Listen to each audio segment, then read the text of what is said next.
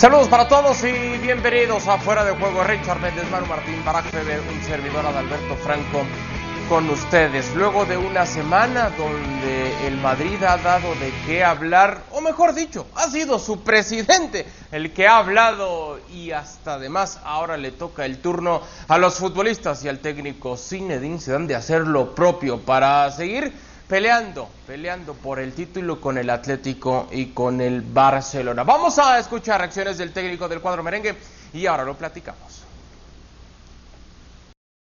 Eh, Tony no va a estar con nosotros y Luca va, a entrar.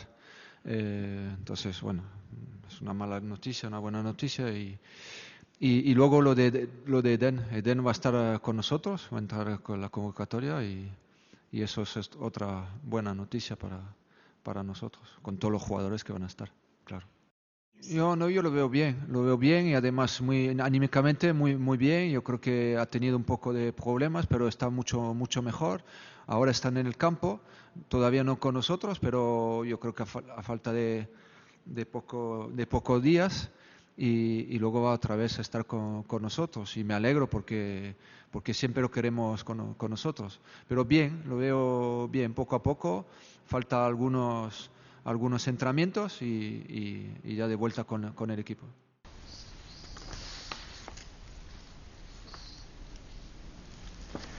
Este sábado el Real Madrid se mide ante el conjunto del Betis con algunas novedades en la convocatoria, con otros futbolistas que causan baja de la misma. Lo que no sabemos, Manu, te mando un fuerte abrazo, es si va a estar o no Florentino Pérez, o, o ya dejamos en paz a Florentino por un rato y centramos la atención meramente en el club. ¿Qué tal? ¿Cómo estáis? Me temo que te equivocas. Va a estar, va a estar primero porque es en Valdebebas, no estuvo en Cádiz porque la cosa estaba demasiado caliente y además había prometido una entrevista a los compañeros del larguero de la cadena SER. Es curioso porque eh, en, los últimos años Florentino Pérez no quería hablar, se nombró a Butragueño casi portavoz del club para que él fuera el que diera la cara y Florentino Pérez no daba entrevistas, por más que se le solicitaban desde cualquier medio mundial, no las daba. En los cinco días que llevamos de esta semana ya van cinco, porque hoy ha concedido una que vamos a conocer mañana en profundidad, eh, se la ha dado al diario AS donde viene a decir lo mismo, donde va a intentar lavar un poco la imagen que ha quedado muy tocada esta semana después del fracaso de la Superliga. Y sí, sí, mañana estará en el palco de Valdebebas viendo el partido. Richard, te mando un fuerte abrazo.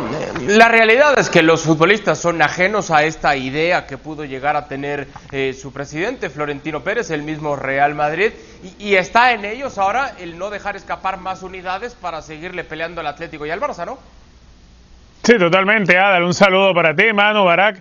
Eh, el Real Madrid tiene que centrarse ahora en lo que importa realmente. Dejar afuera el debate o, la locura, o como yo lo he bautizado, la mamarrachada que se les ocurrió eh, a Florentino y sus, y sus buenos amigos que tan buenos amigos que lo dejaron solo también como la guayabera usándolo por fuera.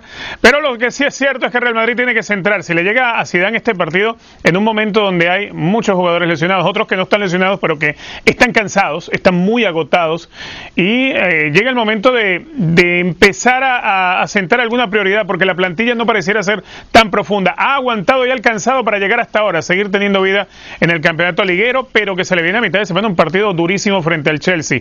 Entonces ya uno empieza a, imaginarse a qué es lo que pueda diseñar eh, Zinedine Zidane con los parches que va a poder poner y se me ocurre que hasta va a tener que volver a recurrir a tener aquellos tres en el fondo eh, obligatorios descansos con los jugadores que vienen lastimados como el caso de Tony Kroos. Volveremos a ver de pronto a Marcelo en el once titular porque es que el Real Madrid necesita precisamente de eso. Hay uno insustituible que aunque ande bien, aunque ande mal, siempre y cuando no se lesione va a jugar y ese es Karim Benzema cuando el francés está al Real Madrid, eh, tiene una posibilidad altísima de anotar goles eh, en un Real Madrid que quizá no genera tantas situaciones de gol en el arco rival, pero que para un partido como el que le viene ahora en el fin de semana tiene que necesitarlo y para un partido frente al Chelsea lo necesita también en plenitud de salud para que pueda hacer su mejor carta en ataque. Eh, Manu Martín, a, veces sí tiene mucha fe en el Madrid, a veces no. Richard regularmente sí, yo también regularmente sí. Pero si juntamos la fe de los tres sobre el Real Madrid, no se compara con la fe que tiene Barack Feber para creer que este Real Madrid va a conseguir el título de liga. ¿Por qué Barack? ¿Por qué si está diciendo Richard que hay que dosificar, que hay que cuidar algunos elementos, que hay que partir, hay partido el martes de Champions? ¿Por qué sigue intacta la fe que tiene sobre el Real Madrid de poder conseguir el título cuando tiene además un partido complicado ante el Betis? No es poca cosa, ¿eh? Bueno, eh, sí tiene su grado de complejidad al final. Saludos eh, a todos, a, Manu y a Richard. A ver, a, final de cuentas va a ser una liga que se va a disputar hasta la última jornada. Que, que el que más falle va a ser el que va a quedar sin el título. El Madrid sí está condicionado porque está por ahora en dos competiciones, a diferencia del resto. No enfrenta al Atlético, no enfrenta al Barcelona, el Atlético y el Barça sí se enfrentan entre ellos y ahí hay pérdida de puntos que tendrá que cosechar el Real Madrid. Eh, el Real Madrid juega en se casa. enfrenta al Sevilla. ¿eh? Sí, sí, sí. Eh, el Sevilla que suele perder todos los partidos importantes.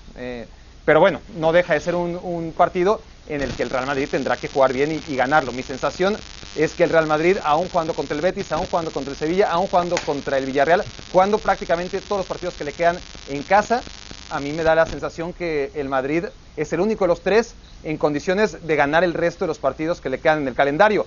Y además, mi sensación también es que contra el Chelsea no le va a alcanzar. Entonces, liberado ya de esa hipotética final de Champions, que yo siento que no va a acabar jugando, me parece a mí que concentrado en las últimas dos jornadas va a ganar la liga. Son sensaciones nada más, me, parece el mejor preparado de los tres. Hay una cosa, y no seré yo quien se ponga del lado de Barak, porque eso va en contra de mis principios, como él bien sabe, pero hay una cosa en la que posiblemente Barak lleve razón, y eh, que ha dicho Richard y que no estoy nada de acuerdo con él. Eh, eh, que tiene jugadores cansados, que tiene jugadores lesionados, que está jugando con jugadores que no, no, no, dan la talla. Bueno, vamos a repasar la alineación de mañana y salimos de dudas. Con el portero no tenemos ninguna duda. Vuelve Carvajal y Marcelo últimamente no lo está haciendo mal. Nadie se acuerda ya de Ramos en el centro de la defensa. Han jugado Nacho y y lo han hecho bastante bien. Y es que encima mañana entra Barán. En el centro del campo parece que cuando no está Casemiro, a ese sí que se le echa de menos. Mañana estará Casemiro. La duda es si entrará Modric, le dará descanso o mantendrá a, Blanco, al chico de la cantera, que también lo, hizo muy bien lo hizo bien. Cádiz. Y arriba, los tres de siempre: Asensio, eh, Vinicius y Benzema. ¿Qué tiene de malo este once inicial del Real Madrid? ¿Dónde están los problemas para decir que es un Real Madrid mermado? Yo creo que esa es una cantinela que se ha inventado seguramente el propio madridismo cuando las cosas no le han funcionado bien, la culpa eran de las lesiones, estamos muy mal, esto es un desastre, no tenemos unidad B. Bueno, pues que alguien me diga, salvo el canterano, y creo que se lo ha ganado el apulso, eh, a, quién sacamos de esa alineación? ¿Por qué no son titulares? ¿Quién, quién de esa alineación no es titular? Eh, ¿Marcelo con los últimos partidos que está haciendo realmente buenos? Porque Marcelo ya sabemos cómo es. Cuando se acerca el final de temporada y se huele traspaso o se huele renovación, es cuando mejora. Eh, ¿A quién sacamos de, esa alineación? Por lo tanto, yo creo que. No, no, ¿a quién sacar? ¿A quién meterías? Cuando tienes a Cross, vas a utilizar a Cross, por ejemplo. Sí, sí, pero estoy de acuerdo. Pero, pero si, si tienes a Ramos, juega Ramos. tú me dices, que como está pensando en el Chelsea, tienes que dar descanso a algunos jugadores, ¿vale? bueno, por lo menos hay que dárselo, claro, ¿por qué no? de los que van a jugar, ¿hay alguno malo? ¿Alguno que no merezca estar en la plantilla del Real Madrid? ¿Hay alguno? No, por algo está, ¿eh? Y comparando con la plantilla del Betis, ¿hay alguno que esté por debajo de la, de la plantilla del Betis? Eso es lo que quiero decir. Y luego una cosa que Adal se sorprende cada vez que lo digo en las últimas semanas, pero es así. A ver. Es que Zidane lo está haciendo bien en estas últimas semanas con el sistema de juego con las alineaciones que está implementando y, sobre todo con lo que mejor se le da, que es la gestión del vestuario y a esos jugadores que les dimos por muertos, que no se nos olviden, el mes de enero, en el mes de diciembre, cuando se perdió con el SAC Tardones, cuando se perdió con el Cádiz, cuando parecía que quedaba eliminado de la Champions, esos jugadores son los que están sacando ahora adelante a este equipo en, Liga. Por lo tanto, yo creo que que me parece un poco demagógico decir que eh, hay pobrecito el Real Madrid que está jugando con suplentes. Para nada. A, ver, no, no me sorprende que Zidane lo esté haciendo bien. Me sorprende que ya son varias las veces que Manu Martín está señalando que Zidane lo está haciendo. Eso es lo que quiero decir. eso, preocupa, eso preocupa, Eso preocupa, Richard. Y a ver, no, no preocupa. ¿Sabes, ¿Sabes qué se llama? Se llama periodismo y contar lo que ves. De acuerdo, cuando de ves acuerdo. que lo hace mal, dices que lo hace mal. Sí, de acuerdo. El, de acuerdo. Problema, el problema es cuando nos ponemos la playera para hablar delante de una cámara. No, no, no, pero es que nada tiene que ver las playeras. No, pero que nada se la pone. ¿eh? Pero es que dijimos, o, mejor dicho, señalaste varias veces a Zinedine Zidane como un gestor, eh, uno de mis compañeros decía que era una niñera y tú lo medio lo respaldabas en ese tono de broma cuando, no hemos dado el justo valor a Zinedine Zidane como estratega.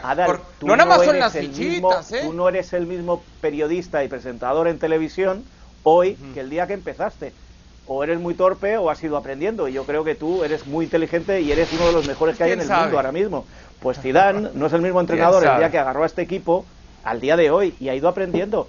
Cuando lo sí, pero ojo. se le decía y cuando lo hace bien se le dice.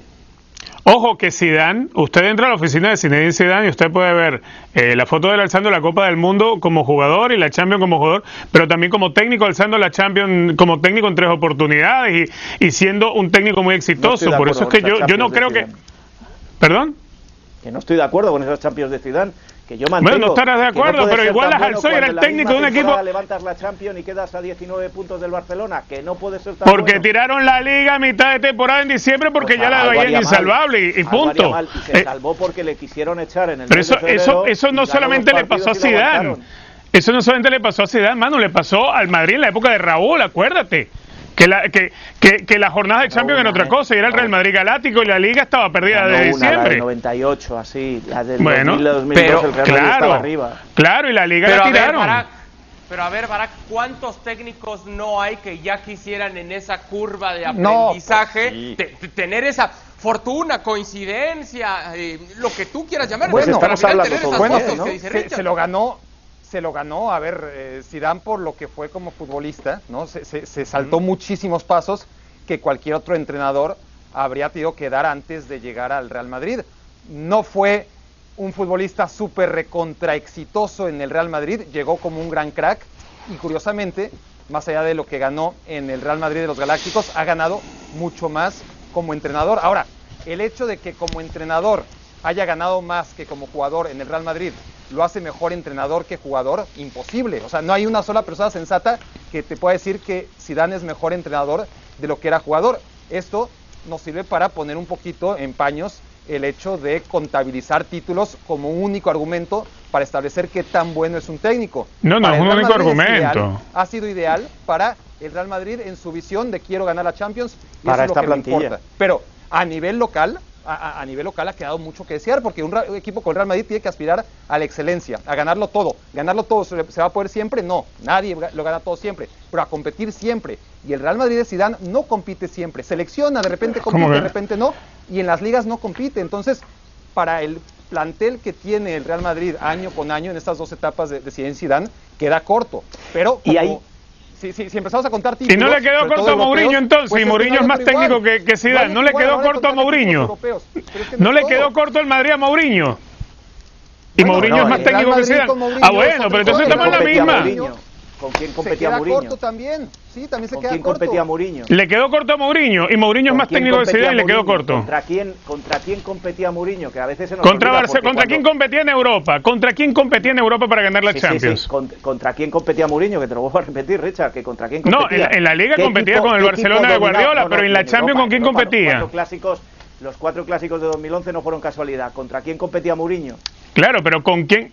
una cosa, una cosa era el local, una cosa era el torneo local y, otra el Champions. ¿Y, contra quién compitió en la Champions? No, no, pero que te voy a repetir que cuando se cruzó en Champions también le ganó. El, Barcelona de Guardiola ganó al de Mourinho. Pero mira, hay una cosa más, hay una cosa más. Los equipos que han marcado época, ya sean selecciones nacionales o clubes, siempre se han destacado por una característica de juego por inventar un sistema, por aplicar mejor ese sistema o por dominar el fútbol y hacerlo bonito como el Brasil del 70 o el equipo de Guardiola o, el Bayern del Múnich del 70. Déjame terminar, déjame terminar. Déjame terminar. ¿Qué, ha implementado a la historia del fútbol Zinedine Zidane? Te lo voy a decir, porque algo ha implementado a la historia del fútbol de Zinedine Zidane. Eh, yo siempre me he hartado de decir que a qué jugaba el Real Madrid, porque nadie sabe a qué jugaba el Real Madrid. Zinedine Zidane ha sido capaz de administrar perfectamente los egos de un vestuario, nada más y nada menos nada más y nada menos. Pero cuando veamos dentro de 30 años la historia del fútbol, alguien dirá, qué bien jugaba el equipo de Guardiola, qué bien jugaba el Milan de Sachi, qué bien jugaba la Alemania del 74 o qué bien jugaba la Argentina del 78. Pero del Real Madrid se dirá cuántos títulos ganó, que, me parece fantástico, pero que futbolísticamente, para decir que uno es un gran entrenador, que lo va a llegar a ser, pero que no lo es todavía, tendrás que decirme qué es lo que ha implementado, qué ha inventado, qué le ha dado Pero, Manu, del fútbol más allá Yo creo que el debate no puede ir ahí. ¿Cuántas veces, ¿cuántas veces ha quedado Zinedine Zidane a la orilla de si no gana este fin de semana, ojo que Zidane se va?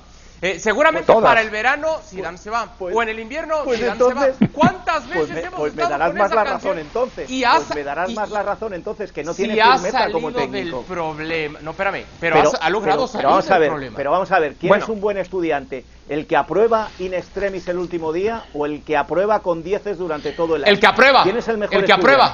No, claro, el que aprueba para El que aprueba. No, a ver, a ver, a ver, a ver, a ver, apruebas, por favor, pongamos ¿Te un poquito ¿Te de conformas orden. con que apruebe? ¿Te A final, conformas a con final de cuentas, estamos hablando del mejor, no estamos hablando si es un técnico válido o no es un técnico válido. Si, si lo vamos a bajar a un técnico válido, por supuesto que es un técnico Claro, válido. no hay Muchísimo. ningún problema. Ahora, si me estás diciendo que es el mejor, hombre, estás poniendo el Nadie ejemplo lo ha dicho. No, nadie ha dicho que es el ¿Cuántas mejor, ha nadie ha dicho que es el Jürgen mejor, Klopp nadie. contra las cuerdas. ¿Cuántas veces ha estado Guardiola contra las cuerdas? Nunca. Esos son los mejores entrenadores. Los que no están contra las cuerdas nunca, o, o una o dos veces en sus carreras. ¿Y cuántas Champions ganó Guardiola? contra Guardiola no ha estado contra las cuerdas, Guardiola no ha estado contra las cuerdas. Que si no las ganó Zidane, que las ganó la plantilla. estás contra las cuerdas, no puedes ser el mejor boxeador. El mejor boxeador es al que no lo pega, al, al que no le pegan. Y- estás contra las cuerdas. a ver, a ver, la, la- la comparación de contra la cuerda. Guardiola heredó, heredó el, el Bayern Múnich del triplete Correcto. y no fue capaz de ganar Europa con aquel equipo. Guardiola siempre tuvo grandes equipos. Eso no lo hace un, un peor o mejor técnico, es un gran técnico ¿Cuántas Guardiola. ganó Guardiola y cuántas ha ganado Zidane? ¿Cuánto tiempo ha dirigido Guardiola y a quiénes No, dirigió no, no, Guardiola? en- en porcentaje, ¿Cuántas Champions ganó? ¿Cuántas Champions ganó Guardiola y cuántas ha ganado Zidane? Estamos vale, hablando pues te lo, lo mismo, te lo cambio, claro. te lo cambio, Richard. Entre eh, los partidos del Barcelona del Sestete y los partidos del Madrid, de que lo máximo que ha conseguido son dos, tres títulos al año. Eh, futbolísticamente, quítate la playera, quítate las gafas, quítate No, todo. yo no tengo playera, porque tú sabes que soy fanático de vienes tú sabes que no tengo equipo en Europa, sabes que no te tengo equipo en Europa. ¿Con qué fútbol te quedas? ¿Con qué fútbol te quedas de los dos? ¿Con uno estable responder. más o menos de un nivel muy alto durante toda la temporada o uno que era un diente de sierra y un día parece que te lo van, que le van a echar y al día siguiente parece que gana la liga Te lo voy a responder, te lo voy a ¿Con responder con quedas? simpleza, mano. ¿Con Mano, cuál te quedas? una cosa es el fútbol que a ti te gusta ver y el que te llena el ojo, y otra es el fútbol que te va a permitir ganar. Tú no puedes evaluar un técnico que sea mejor o peor que otro porque sea más vistoso y juega lo que a ti te gusta. A mí me gusta el fútbol ¿por qué se agradable también. tanto al Cholo Simeone? No, pero Yo creo que no, yo creo que se desprestigia más a Zidane cuando se le dice que es un gestor de vestuario y el Cholo No, lo ponemos Cholo como se un gran estratega con el cuchillo entre los dientes. Tendría que hacer mejor fútbol y divertir más a la gente. Esa es la cantinela que llevamos escuchando en Igual, ¿y España con 10 qué fútbol y qué fútbol jugaba Fabio Capello y le sacó campeón dos veces al Madrid? ¿Y quién hoy se Claro. acuerda si aquel equipo jugaba horrible y salió Todos. campeón igual de liga? Tú te se acuerdas, jugaba horrible como yo me acuerdo que jugaba horrible. Y a. Perdón con la cámara, ¿eh? Bueno, ya, que ya que ponemos en perspectiva el Cholo Simeone y, y demás, es una realidad, Richard, es una realidad que tenían una ventaja cómoda el cuadro colchonero, la perdieron, vuelven a tener cierta ventaja, se vuelve a cortar. Hoy por hoy siguen eh, siendo líderes, el Barça tiene partido pendiente, son tres puntos más que el Real Madrid, pero que si llega, que si llega el Atlético de Madrid a perder esta liga, Richard, Ojo con lo que se diga alrededor del Cholo Simeone, ¿eh? Ojo, porque hasta donde yo sé es el técnico mejor pagado del mundo. Y no me importan los sueldos, no estoy peleado con que gane mucho, no, no, no, no. Pero ojito, porque si no gana el Atlético la liga cuando la mesa estaba servida, tendrían que venir cuestionamientos con la misma dureza con las que se hacen alrededor de Sois muy injustos. No. ¿Por qué no? ¿Y por qué no? Sois muy injustos. No, pero ¿por qué injusto, mano? ¿No parecen Cuando cosas tuyas? temporada, cuando arrancó la temporada, esto es como lo del Leicester, ¿eh? Cuando arrancó la temporada, ¿quién daba favorito al Atlético de Madrid? No, pero cuando tenía 11 puntos no, de no, ventaja, no, todo se el planeta lo da de favorito. delantero del de Barcelona, ¿eh? cuando arrancó la temporada. Se llevaron Le al centro delantero del Barcelona que decían es el que le, le hacía da- falta al Cholo para conseguir el título. No, le, le llevaron a un tipo de, 35, de 35 años Ah, que un parecía que llegaba cojo y que iba a acabar su Ya, carrera ya es con un gran viejo. contrato en el Atlético de Madrid. Eso es lo que decíais todos. Sí, ¿eh? llegaba a la baja, Pero que te vuelvo a repetir muy que, a la baja. que- que- que como sois tan adivinos y sabéis tanto lo que va a pasar a final de liga, yo me voy hacia atrás. De vosotros tres, ¿quién daba, eh, o me incluyo yo, de los cuatro que estamos aquí, quién daba favorito al Atlético de Madrid en el, a finales del mes de septiembre? ¿Quién? No, an- antes de comenzar ninguno. la liga, Ninguno, nadie. ¿verdad? Pero Nadie, pero, 10 pero a partir de los ventaja, 11 los puntos sí. Cuando tienes el colchón, es más, no era colchón de puntos, era, era una litera lo que tenía de puntos con título. 11. Era una litera de puntos de colchón que tenía, una, Sí, sí, una sí, cama litera. Sí, sí. 11 ¿por qué- puntos tenía. pero ¿por qué no le 11. dabas, Richard, ¿por qué no le dabas favorito al Atleti en septiembre? Dame una razón por la porque que no lo veía, porque no lo veía. es más, yo no estaba de acuerdo, yo no estaba de acuerdo con que John Félix se fuera al Atlético de Madrid, porque para lo que ha jugado el Cholo Simeone me parecía un desperdicio llevar a John Félix al, Atlético de Madrid. Por ejemplo, yo no estaba, yo no lo veía como favorito. Cuando tiene 11 puntos, sí. ¿a quién, dabas favorito tú para ganar la liga? No, en comienzo entre Real Madrid y Barcelona nadie más veía, nadie más veía. ¿Por qué? ¿Por qué? ¿Por qué? Por plantilla, por técnico, por eso. Pues fíjate el Atlético de Madrid ha tenido que competir y sigue compitiendo y sigue siendo líder, que se nos olvida, y sigue siendo líder el equipo del Cholo. Fíjate sí, sigue siendo líder, es que nadie te ha dicho que no, a mí no se me ha olvidado. Si no la liga, para ti, para Adal, y para, bueno, que no lo ha dicho, pero Adal y tú si lo habéis dicho, sería un fracaso. Fíjate, ¿eh? Sí, claro, claro. Sí. Claro, claro, llegando a tener 11 puntos de diferencia, Manu, y desaprovechándolos, ¿cómo no va a ser un fracaso? claro, que es un fracaso. si le sacas 11 puntos de ventaja a los demás, te... han dejado de jugar, ya te han regalado la liga. A ver, para... dijisteis, ¿eh? No, no te han regalado la liga, no, el que la regala, el que la terminó votando es él si pierde los 11 puntos. No, no, no es que la ha regalado. Te, repetir que está líder y con 3 puntos de ventaja. Líder líder. Bueno, eh, que cuando a ver si termina Quiero escuchar a Barak. Quiero escuchar a Barak porque el propio Barak eh, no ve al Atlético de Madrid con posibilidades de ser campeón. Por encima ve al Real Madrid. No, posibilidad, ¿Por qué? Posibilidades sí, posibilidades sí. No me parece el máximo, el máximo candidato. El máximo candidato dentro de una lucha en la que los tres pueden ser campeones.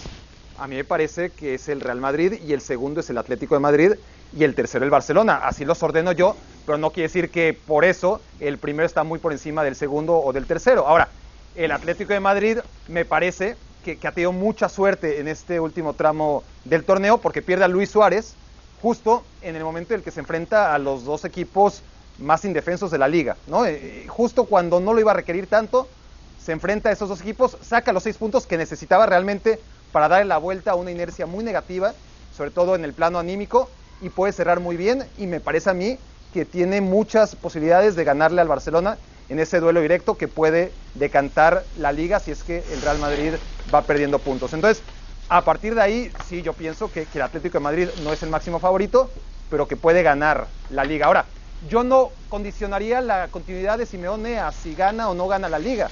Es que no nadie la está condicionando aquí.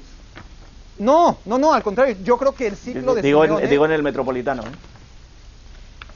Yo creo que el ciclo de Simeone ya no da para mucho más. Yo creo que Simeone ha puesto al Atlético de Madrid de regreso a una órbita donde no estuvo durante mucho tiempo, lo ha puesto otra vez en el primer plano, con menos recursos que el resto de pero equipos de España. Cierto.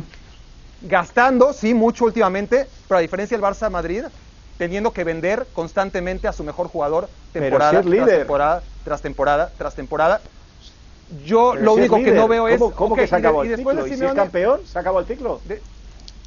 Sí, yo creo que sí, porque después qué. Ah, vale, vale. Después qué. Yo, yo, yo, creo que sería el mejor, sería ideal, de hecho, acabar con eso. Mi pregunta es, y, y además la dejo abierta porque no tengo respuesta para ello, son dos. Y después de Simeone, ¿A quién trae el Atlético de Madrid? ¿Quién va a estar a ese nivel? ¿Quién va a lograr mantener el Atlético de Madrid? Alguien capaz de desbaratar todo lo que hizo el Cholo, que tiene que capirlo, ya está, y se desbarata todo. Y la segunda pregunta es, ¿y Cholo a dónde va a ir? ¿No? Porque antes el Inter era como el equipo. A la selección argentina. A la Juventus. No, ¿y con qué dinero le va a pagar la selección argentina al ah, Cholo? No, la Juve, la Juve, la Juve. A la Juve, la Juve estaría lindo ver a Simeone. Así Zidane se queda en el Madrid. Cuando, cuando el Cholo deje, cuando el Cholo deje el Atleti, espero que cuente lo que sabemos que pasó en el vestuario minutos antes de la final de, Milán, donde pierde el Atlético en el Real Madrid la Champions por, por penaltis. Y cuál era su objetivo o, cuál era su idea si aquella final hubiera ganado el Atlético de Madrid. Solo digo que no estaría ahora entrenando al Atlético de Madrid. O sea, si hubiera ganado esa Champions, se habría ido. Se habría ido y se habría ido muy arriba. Ya. Bueno, veremos, veremos cómo termina esta carrera parejera que ya lo decía Barak. Seguramente va a terminar con un photo finish. Dejamos la Liga Española para platicar ahora de la final de la Copa de la Liga entre el Manchester City y el Tottenham que hace unos días ha despedido a José Mourinho. Es cierto que la cosa no iba nada bien con el técnico portugués, pero sorprende o no deja de, llamar la atención que hayan decidido tomar esta determinación antes de este partido, en el que ya todos nos frotábamos las manos por ver de nueva cuenta en una final a Pep Guardiola y a José Mourinho. Ahora, Manu, ¿sabes algo sobre esa versión que corrió que el día que le notifican a José Mourinho, que deja de ser el técnico del Tottenham, que se estuvo hasta cuatro horas en la cancha con los futbolistas diciéndoles cualquier cantidad de linduras? ¿Sabes algo al respecto? Yo creo que, a ver, eh, yo lo que sé eh, y lo que me llega desde Inglaterra es que lo que hizo Mourinho eh, es incompatible con cuatro horas diciéndole linduras a sus jugadores y sobre todo cuando la estrella te pone por las nubes y te agradece los servicios prestados, como ha hecho quien en redes sociales y a él mismo, eh, Mourinho salió de allí y con quien estuvo cuatro horas fue en la puerta de su casa con muchos periodistas hablando con todos, acordaros eh, todo lo que se publicó y todo lo que salió y las imágenes, con lo cual eh, yo creo que eh, yo soy muriñista, lo sabéis, y, le voy a defender a muerte y voy a decir cuando lo hace mal, y también lo voy a decir, pero yo creo o sea, ¿no que crees esa versión? El problema ¿No yo crees no esa creo versión esa no creo esa versión simplemente porque he visto las imágenes a la misma hora que decían que estaba diciéndole linduras a los futbolistas, estaba en la puerta Sí. de su casa atendiendo a Sky, con lo cual vamos a ser un poco lógicos. Aquí alguien pone algo en las redes sociales, se va moviendo, alguien lo va moviendo y Mourinho tiene, desgraciadamente para él, pues todo ese halo de negatividad, de que en cuanto le echan, hay mucha gente que aplaude y esa gente que aplaude, pues para aplaudir más inventan ciertas cosas. Insisto, hay videos, hay fotografías y hay periodistas que estaban con Mourinho en la puerta de su casa al cabo de una o dos horas de que se anunciara que le habían echado. Y fue ahí donde él dijo que no necesitaba vacaciones de fútbol, dando a entender que estaba Exacto. listo para el siguiente Exacto. desafío. A ver, pero Barak, entonces, esto le pone toda la presión a Pep Guardiola, eh, sabedor que enfrente va a tener a un jovencito que está empezando apenas su andar eh, como entrenador interino del Tottenham, Ryan eh, Mason, que además se ha convertido en el más joven en la historia de la Premier. ¿Pone así toda la presión del lado de Pep Guardiola? Yo, yo no creo que tenga tanta presión, porque es una copa que la gana todos los años. Eh, porque además, si estuviéramos hablando del contexto del que se hablaba hasta hace bien poquito, en el que el City iba aparentemente por los cuatro títulos, pues ya no está, ¿no? Ya, ya perdió la FA Cup. Y claro, eh, podemos argumentar, bueno, ya perdió la FA Cup, no se puede dar el lujo de perder ahora la Carabao, previo a enfrentarse en semifinales al Paris Saint Germain en la Champions, ¿no? De, de una semana a otro, el cuadruplete se va a convertir en Premier League. Entonces, desde ese punto de vista, sí que podría tener presión el, el Man City y en el contexto de Guardiola, pues en- enfrentas a, un equipo con un novato que podría seguir jugando al fútbol perfectamente ahora mismo, como es eh, Mason. Podrías además jugarlo con un rival que si juega Harry Kane va a estar muy condicionado, porque ya no va a ser Harry Kane en plenitud, va a ser un Harry Kane lesionado, infiltrado y, y bueno, a final de cuentas, de todas formas, la presión para mí que la tiene el Tottenham, porque el Tottenham es el que necesita ganar un título, es el equipo que lleva años y años y años y años y años y años sin ganar, y el que realmente quiere ganar esta copa, el que realmente la necesita, es el Tottenham. Entonces, sí que podemos hablar de presión, porque al final tiene razón, es decir, el, City es un equipo que como ultra favorito tendría que ganar este partido, pero a la vez la presión histórica que viene cargando y el saber el Tottenham que a ver cuándo vuelven a una final, pues también es una carga, ¿no?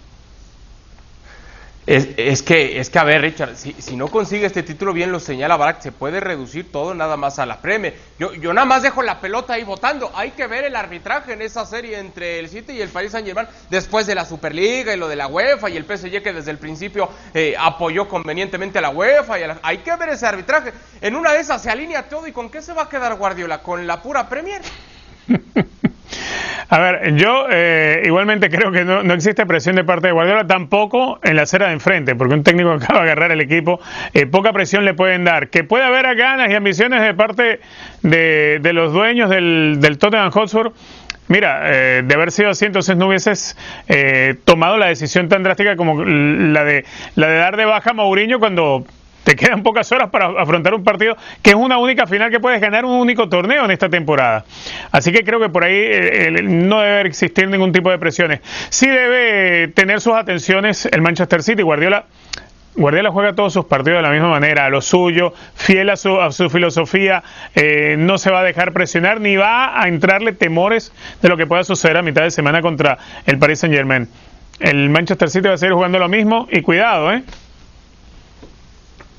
Bueno, bueno, veremos a ver, a ver cómo termina este desenlace. De todas maneras- en una... Sí, sí, Manu. De todas maneras, y digo brevemente, eh, el Tottenham ha construido un estadio, ha llegado a una final de Champions, pero ha echado al técnico que le llevó a la final y ahora echa al siguiente técnico. A lo mejor los que se lo tienen que hacer mirar y no entrar tanto en la Superliga son los dueños del Tottenham. Bueno, veremos cómo termina esa historia. En nombre de Manu Martín, de Richard Méndez, de Barack Feber, soy Al Franco y esto fue Fuera de Juego. Gracias y nos vemos en la próxima.